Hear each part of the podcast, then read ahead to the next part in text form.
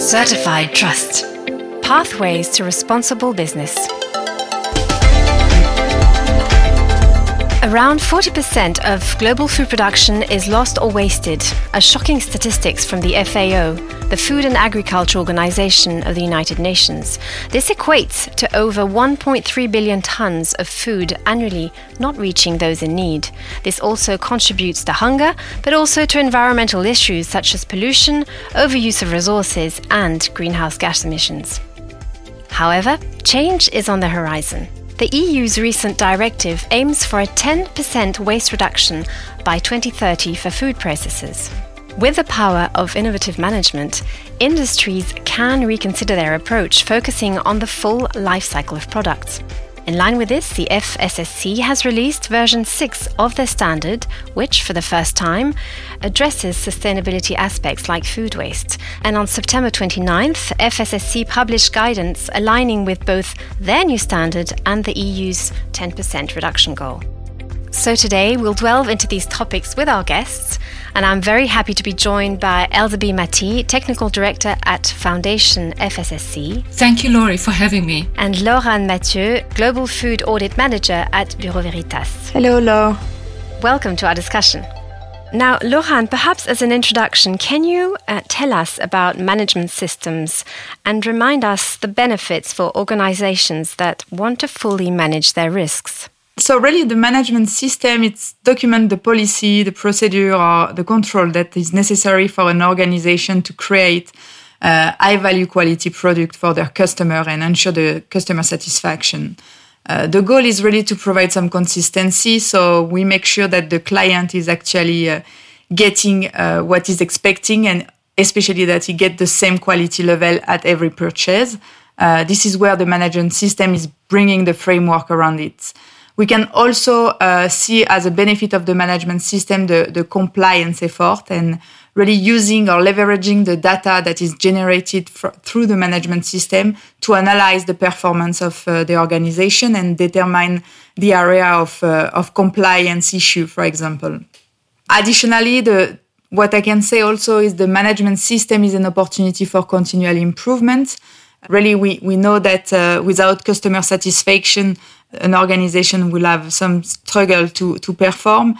And it can be difficult to know in which area an enterprise need to uh, improve and uh, have some opportunity for improvement. So the streamlining or documenting the process will help to understand what change are needed to ensure the performance of the organization. Other benefits you'd like to add? Yeah, sure. So, I mean, management system is bringing many, many different benefits, but to give just some additional example, it's a way to have a coherent and standardized process for the organization, helping also on the training of employee, you know, to understand the value of the organization, but it can also bring some uh, solution to reduce waste or lower some costs and ultimately also mitigate the risk and the risk prevention for the organization uh, risk-based thinking is something we all do automatically, uh, generally more subconscious, to get the best result of an action. But this is where management system is helping to apply a methodology for the organization.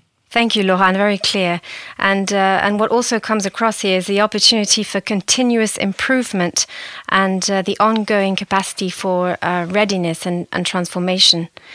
Elsabe, just to recall the context, the um, Foundation FSSC offers globally recognized certification schemes, notably in the area of food safety, and the standard dedicated to food safety is called FSSC 22000, and it helps guarantee safe food and packaging to the consumer goods industry.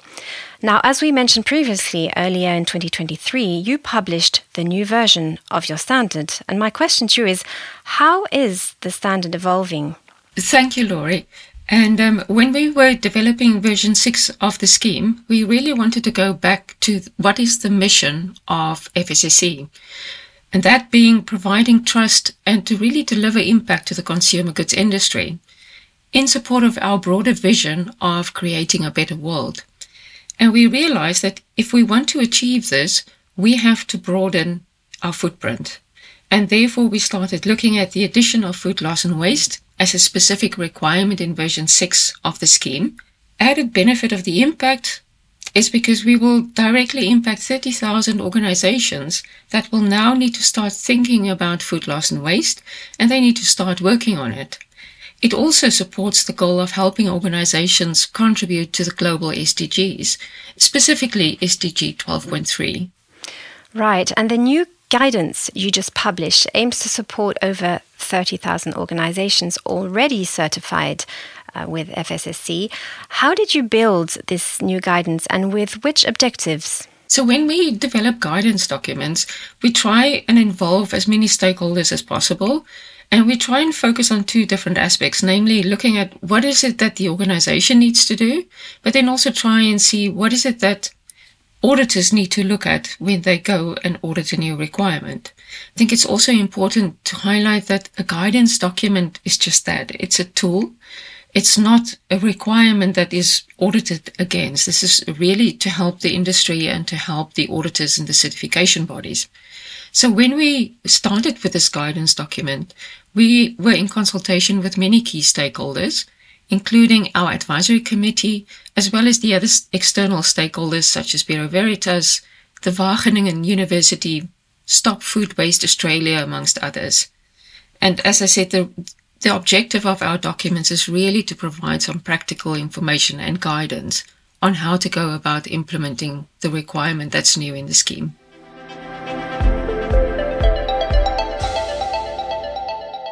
Can you tell us more about your approach, the Target, Measure, Act approach, and how organizations should be preparing themselves? I think in the first instance, it's important to mention that the scheme requirement on food loss and waste is for the organization to have a documented policy and objectives detailing its strategy on how to reduce food loss and waste within their organization, but also within their direct supply chain. But in the spirit of the management system approach, we as the foundation do not define how the organizations must go about assessing and reducing the food loss and waste. Organizations need to utilize methodologies and define targets suitable to them. However, they need to be able to justify the approach and have supporting documentation available. Within our guidance documents, we have recommended that organizations can implement this three step process when they determine their strategy on how to reduce food loss and waste. And in this specific example, these three steps are the target, measuring, and acting. But as I said, this is by no means the only approach. And at the end of the document, we've also included several references that organizations can look at. And I'm just going to provide a little bit of detail in terms of the, the target measure act example, um, just to, be, to give some context. So when the organization establishes the target, they must first quantify the food loss and waste that they currently generate within their organization and the supply chain that they have control over so that they can first establish a baseline quantity. And then once they have this organization, and then once they have this information, the organization then needs to establish a prevention or a reduction plan including setting the objectives with the targets for food loss and waste, as well as defining the action plan with the corresponding timelines and targets. Secondly, when they look at measuring the food loss and waste, they need to define the methods to measure against the baseline, the regular intervals that they are going to be measuring at. But very importantly, they also need to look at the causes of the food loss and waste. And as part of the the ISO approach or the management system approach, monitoring and measuring also needs to result in evaluation and acting, which is very important. It goes back to the plan, do, check uh, cycle within management systems and supports the ongoing continuous improvement approach. How do you link food safety and food waste, especially when it comes to donated food and donations management? Yeah, I think that's a very interesting question and also an important one because when we looked at food loss and waste, one of the things that came out, especially with donations, is that it should never compromise food safety. So food safety remains the primary objective in the scheme. So therefore, maintaining the food safety also for donations is of the utmost importance. This means that food loss and waste reduction actions and processes implemented in the organization shall not have a negative impact on the food safety. Where an organization does have surplus products that, for example, does not meet quality uh, specifications, and it intends to rescue this product or donate it for non-profit organizations such as charities, food banks, or give it to the employees or other organizations, then they must ensure that they have suitable control measures in place to still make sure that that product that they are donating is still safe for consumption. And some of the controls that these organizations could look at includes maintaining the correct storage conditions, for example, ensuring traceability, amongst others. But it's also important that they always need to consider applicable legislation. So if there is legislation that exists on product donations, then they need to comply with that.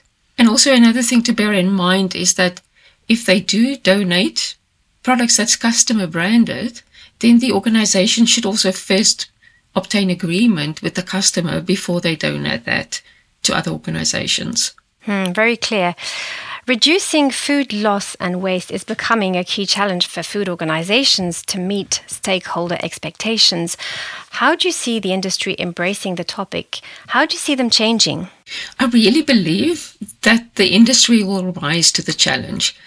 It will take a little bit of time and dedication to implement the new requirements, but really the impact on food loss and waste will be beneficial to all involved. It will set organizations on the path towards improving global food security, reducing economic cost, making their processes more efficient, and overall also help with reducing the environmental footprint. Thank you, Elsa B. Laure-Anne, food waste reduction targets are raising everywhere, and the EU directive proposal is putting forward some new mandatory goals. But how can companies ensure their approach is reliable?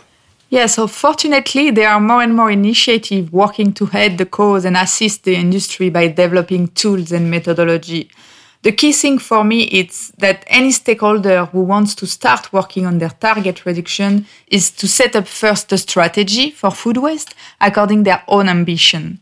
Then this strategy will need to be deployed. And this is where we now see several concrete tools for organization to implement this strategy. So the Target Measure Act discussed with Elsabe earlier is the core pathway that support the organization to structure their approach and keep track of the result and progress they made. Methodology and frameworks such as the FSSC guidance we talked about earlier or the International Food Waste Coalition reporting methodology and also the Food Loss and Waste Protocol from WRI exist to enable the organization to define their target and measure their impact. Most of those framework would suggest to having insurance program, even when it's not mandatory. But this is also to pro- provide the organization reliability on their disclosure. We see now that the food waste is becoming a key topic and taking a lot of space in the mediatic scene and organizations claiming reduction target need to secure their declaration for their brand reputation.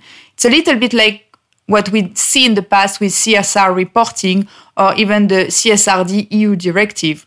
Well, for food waste, that will require also experts to verify the accuracy of the data and result capture. For me, this is where certification offers the trust through this independent expert verification. If we take the example of a frozen pizza factory, how can this factory get ready for the minus 10% target? Yeah, so as I mentioned, company must first define their strategy based on their customer and all other stakeholders impacted by their activity and by the potential food waste generated. And then once these objectives are clear, the company must identify how to measure their food waste. This will establish the starting point or the baseline, let's say, to measure the progress toward this minus 10% target. From my point of view, this step is really the most challenging part, and choosing the right tool to quantify food waste according to their specific operating model is the key point. Whether they use mass balance, modeling, or proxy data, this is the crucial part of it. Some quantification methods, such as direct weighing, are straightforward, but some other, for example, as composition analysis, where food loss and waste must be separated from other material for the measurement part, can be way more complex for organization. And then we implement the prevention plan by identifying reduction strategy aligned with the minus 10% target. Can you give us some concrete examples of a reduction plan? Well, reduction strategy can focus, for example, on procurement. If the organization overpurchased, let's say, raw material and quantification has revealed a high volume of raw material lost before the preparation. Or it can also concern sales department, for example, ensuring the team anticipates sales to minimize product withdrawn from stock to customer. There are many ways to reduce food waste on the production line also, which not only align with the food waste reduction target, but also enhance operational efficiency, reducing cost, or increasing the profit. One of the key elements to consider for me is also the training of employee. Just as how creating a food safety culture has been identified as the biggest improvement opportunity for sites to reduce their food safety risk in the past, the same apply when a team fully understands what the organization wants to achieve in terms of food waste. And this has become part of the company core value. Thank you very much, Laure-Anne. Thank you, Laure. And thank you, Elsabe. Thank you, Laure. Uh, you've both given a very detailed approach to building in more efficiency and readiness within organizations. Both organizations are also taking an active part in the development of a new standard by ISO, working on building the technical criteria and roadmap. So the challenge is big, but it appears food waste reduction is on its way to being integrated to organizations' process to improve their overall efficiency and address this global challenge. Thank you very much for following us today, and we look forward to meeting up soon on Certified Trust by Bureau Veritas.